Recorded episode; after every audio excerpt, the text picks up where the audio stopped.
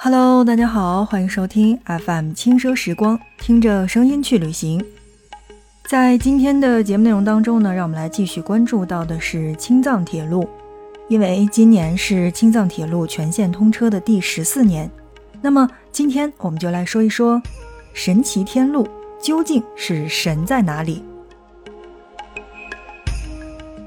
那在节目的一开始，首先我想问到的是，为什么青藏铁路是一条生态之路呢？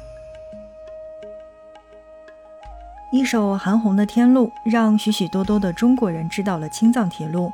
为什么叫它天路？它真的能上天吗？青藏铁路虽然不能上天，但却能把你带到离天最近的高原上。它始于西宁，终于拉萨。经过海拔四千米以上的地段是九百六十千米，翻越唐古拉山的铁路最高海拔是五千零七十二米，是世界上海拔最高的铁路。那么在下面的时间当中，让我们首先来关注到的是西宁到格尔木，坐上北京开往拉萨的 Z 二幺，第一次感觉就是稳。很多绿皮火车摇摇晃晃，叮咣叮咣的声音充满了车厢，让人难以安眠。但这趟路线上的绿皮火车却是平稳而且安静，甚至是堪比高铁和动车。后来了解到，从2010年开始，青藏铁路的施工人员在含氧量只有平原地区的一半的环境下，近七年进行无缝钢轨的换铺工作。2016年。全线一千九百五十六公里的青藏铁路实现了千里青藏一根轨，列车的平顺性有了很大的提高。经过西宁，就算正式踏入了青藏高原。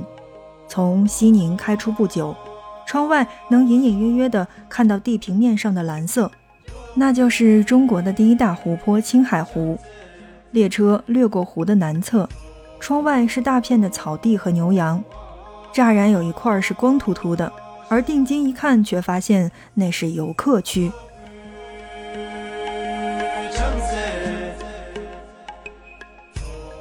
每到七月，很多游客会来到油菜花田拍照，但少有人知道的是，油菜是属于外来品种。那里曾经是放牧的草原，而在湖的北岸就相对冷清。沿着柴达木盆地一路向西。大多数路段是相当的平直的，路过海子市中的德令哈和我国最大的盐湖察尔汗，日落开始变晚，晚上九点多，窗外还是一片明亮，将近十点才渐渐的黑下去。晚上十点十分，列车到达格尔木，很多人听说这个地方是通过《盗墓笔记》中阴森诡异的格尔木疗养院。而现实中的格尔木可以说是一个因青藏线而兴起的城市，因为青藏公路的通车，格尔木从只有几张帐篷的物资转运站，一跃成为青海省的第二大城市。格尔木位于柴达木盆地的戈壁之中，年降水量只有五十毫米，且日照强烈，所以这里的人们定居下来第一件事就是种树，来改善居住环境。格尔木的树木极其的密集，即使是盛夏走到这里，也感受不到戈壁的炙热。此前，西宁到格尔木的旅程是相当的平缓，真正的挑战从这里才刚刚开始。从格尔木出发，青藏铁路由向西转向向南，一路翻过昆仑山、唐古拉山，地势变化加大，地应力急剧集中。格尔木到昆仑山短短的一千五百米的旅程，海拔就上升了两千米，从两千八百米变成四千七百六十八米。唐古拉山更是超过了五千米，无论是对列车还是对人，都是极大的考验。最鲜明的佐证就是开始提供氧气了。列车经过格尔木，开始弥散性供氧，因为氧气的缘故，烟是不准抽的。如果睡在上铺，因为接近供氧口，能感觉到呼呼的风从耳边吹过。如果出现高原反应的话，列车员会给你递上一包吸氧管，插到供氧口上，百分之四十的氧气可以随便吸个够。自格尔木起，列车头也换了，列车需要更强的动力爬坡，换成了强劲的 NJ 二型内燃机车。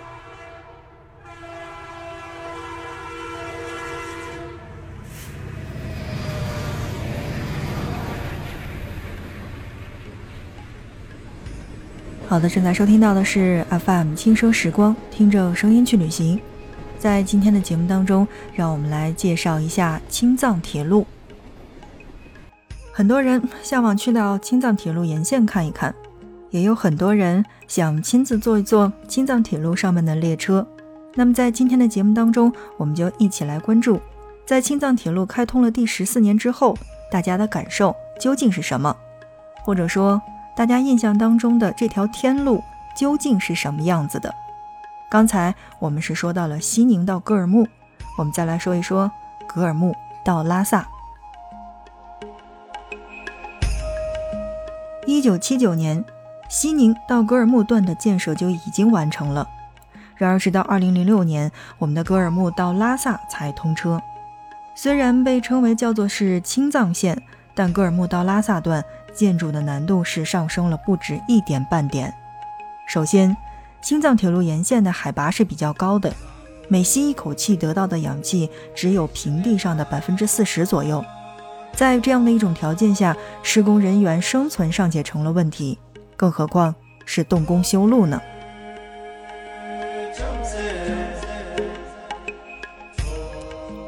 工人们大多从平原来，先到西宁去适应三天。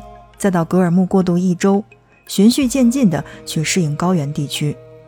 然后，青藏铁路沿线的平均气温是在零摄氏度以下，气温最低能达到零下四十五摄氏度，气候变化多端，相对恶劣。为了避免恶劣环境危害施工人员的安全，青藏线沿途建立了高压氧舱和十七个制氧站，在施工期间没有发生一例高原病的死亡事故。但最令人脑壳头疼的是，还是有多年的冻土层。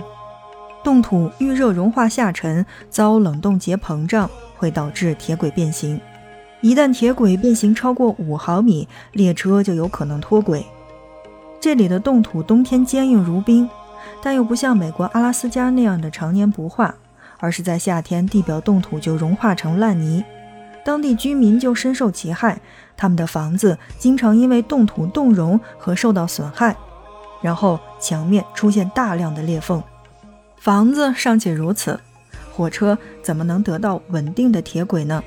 其他国家冻土区修建的铁路经常陷落得弯弯曲曲。我国科学家经过了当时的房子，得到了灵感，在路基中插了一些水泥管道进行通风，降温有奇效。但全线铺设水泥管的成本太大，又很难实现。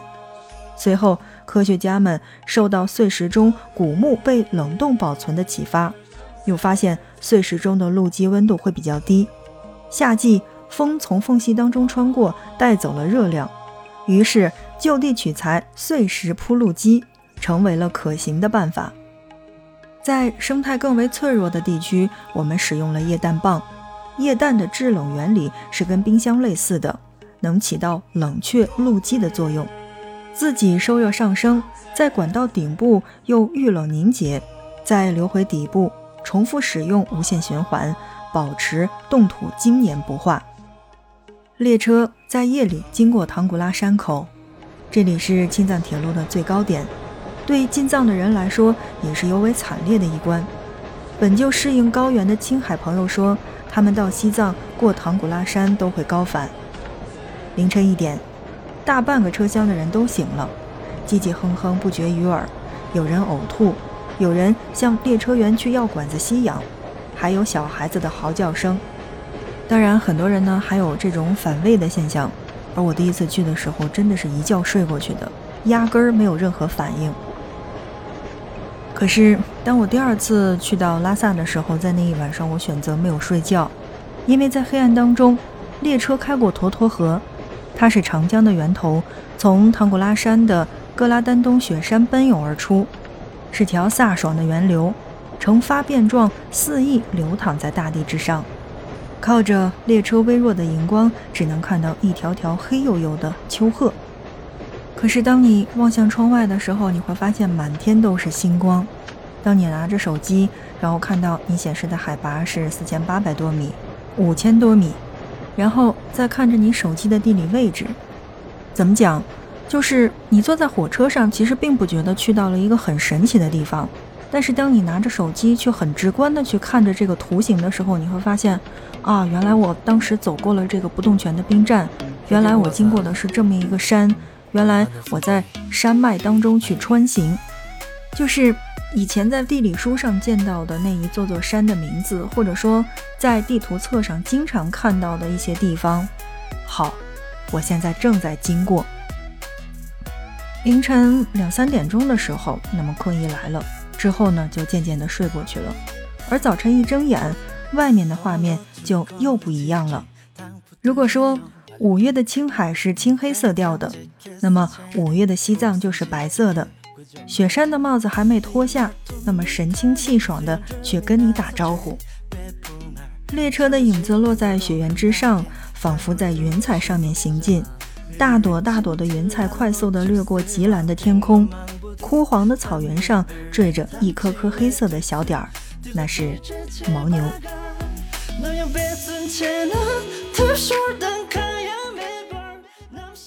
好，正在收听到的是 FM 轻奢时光，听着声音去旅行。那在今天的节目内容当中呢，我们来跟大家说一说青藏铁路。好像我们在之前的节目当中也介绍过青藏铁路。但我们只是介绍的青藏铁路沿线的一些地方。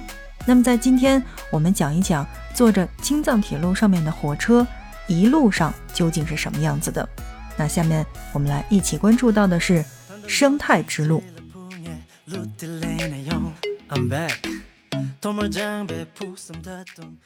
如果你要问很多去过青藏铁路的人，或者说已经行经过青藏铁路的人的第一感受。那他肯定会告诉你说，桥多，一些原本不需要架桥的地方也架起了高高的桥梁，这是为什么呢？答案就是这些桥梁是生命的通道。青藏高原是地球上海拔最高、最年轻的高原，它既是中国和南亚的江河园区，也是生态安全屏障地。又是中国乃至北半球气候的启动器和调节区。火车越过昆仑山口，便进入到了可可西里。游客经常会望着窗外的羚羊类的动物呼叫说：“看，藏羚羊！”其实，比起相对少见的藏羚羊，你看到的更可能是藏原羚。最简单的区分办法就是看屁股。如果它对着你展现出的是一个白白的桃心形的屁股的话，那就是藏原羚。青藏铁路沿线活动比较频繁的野生动物大概就有十四种，种类不算太多，但数量很多，而且大多只是分布于青藏高原的特殊物种。其中国家一级保护动物就有藏羚羊、藏野驴、藏牦牛、白唇鹿、雪豹等等这些，包括我们所熟悉的黑颈鹤。国家二级保护动物有岩羊、盘羊、棕熊等等。青藏铁路的建设对这些野生动物的活动会产生不小的影响，特别是具有长途迁徙习性的藏羚羊。每年的六月到七月，生活在青藏铁路东部三江源自然保护区的数万只藏羚羊要穿越铁路至西部的可可西里自然保护区。八月到九月期间，再携幼羚沿原路返回。所以，青藏铁路的最初规划的时候，就是给藏羚羊等野生动物留下了迁徙的通道。考虑到各种动物的迁徙习性，青藏铁路建设了三种不同的野生动物通道：有上方通道、缓坡平交通道，还有桥梁下方通道，包括就是桥梁缓坡复合通道。三十三种通道总长度达到了五万八千四百四十六点四六米，占青藏铁路格拉段总长的百分之五点三。另外，我们还在唐古拉山以南的路段，为当地的牧民建设了两百处用于家畜通行的通道，这些通道也可以作为野生动物通行的辅助。多年来，科研人员和志愿者一直在关注着藏羚羊的情况。在青藏铁路野生动物通道初建的2004年，大多数的藏羚羊需要在通道附近经过一到两天的聚集、徘徊和适应后，才小心地通过。到2006年，青藏铁路通车时，藏羚羊对通道已经是非常的熟悉了，大多数个体仅用半天就能顺利通过。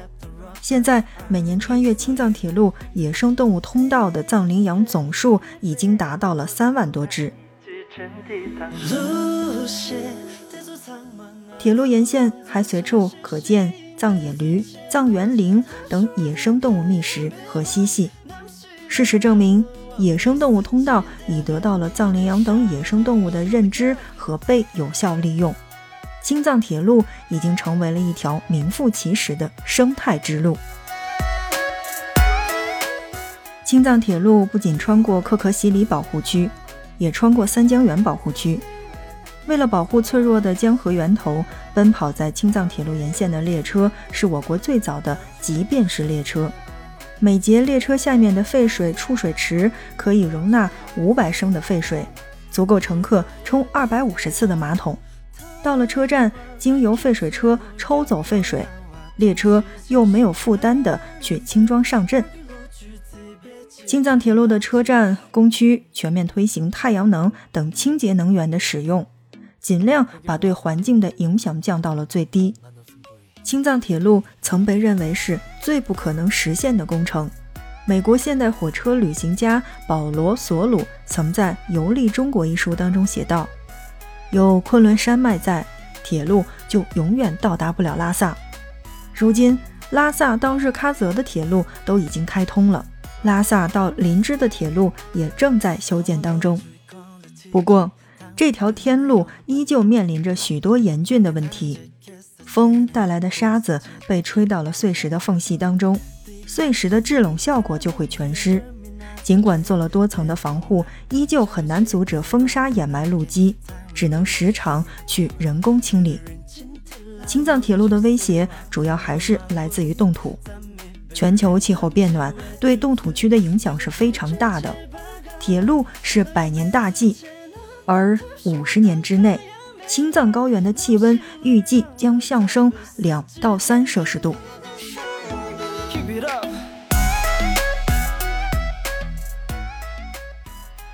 经行这段路程，雪域高原的风景壮美程度足以震撼你我。希望这条通往拉萨的天路能把更多的人带到青藏高原来，完成自己的梦想和热爱。那么，在今天的节目当中，我们来一起聊到的是青藏铁路。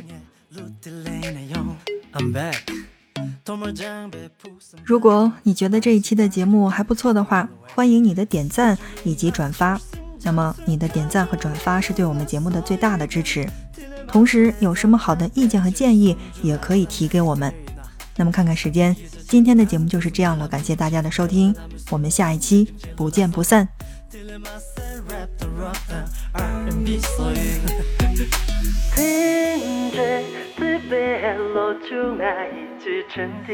路线在做苍茫，暗自浪子恰是心，别尊前能，他说的可也没法，那是。